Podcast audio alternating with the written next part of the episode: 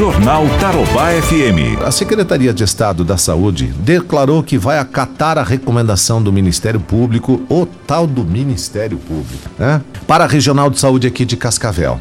A recomendação foi para que as autoridades passassem a autuar estabelecimentos que estiverem abertos, funcionando. Esse foi o tema de uma reunião que aconteceu ontem com órgãos competentes, ou sei lá se tão competentes assim, né? E segundo eles, essa fiscalização mais intensa começa hoje aqui em Cascavel. Aí fiscaliza, autua, multa e multa pesada. A reunião contou com a presença dos comandantes da Polícia Militar, do Corpo de Bombeiros de Cascavel, representantes do 5 Comando Regional da PM, equipe da Vigilância Sanitária da décima Regional, e equipe da Vigilância Sanitária do município, onde ficou então definida a notificação por meio de ofício circular para os 25 municípios da décima regional, reforçando a necessidade do cumprimento do decreto estadual.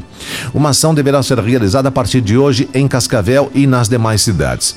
O tenente Malheiro da Polícia Militar vai nos contar agora como é que foram as ações desses últimos dias e como deverá ser o procedimento a partir de hoje. Bom dia, Malheiros. Bom dia, Ivan Luiz. É, a Polícia Militar tem registrado uma média de 40 ocorrências por dia, em que são recebidas denúncias através do 190 e uma equipe policial aí é designada para prestar atendimento. Nesse atendimento, se constatada irregularidade, é, é, realizado um boletim de ocorrência, é identificado aí o, o responsável pela irregularidade e circunstanciado o fato. E é através desse documento que posteriores medidas poderão ser tomadas, como uma eventual representação criminal pelo Ministério Público por descumprimento de medida sanitária ou até aplicação de multa. É, basicamente, nós temos é, realizado atendimento com base nas denúncias e através de ações integradas com outros órgãos.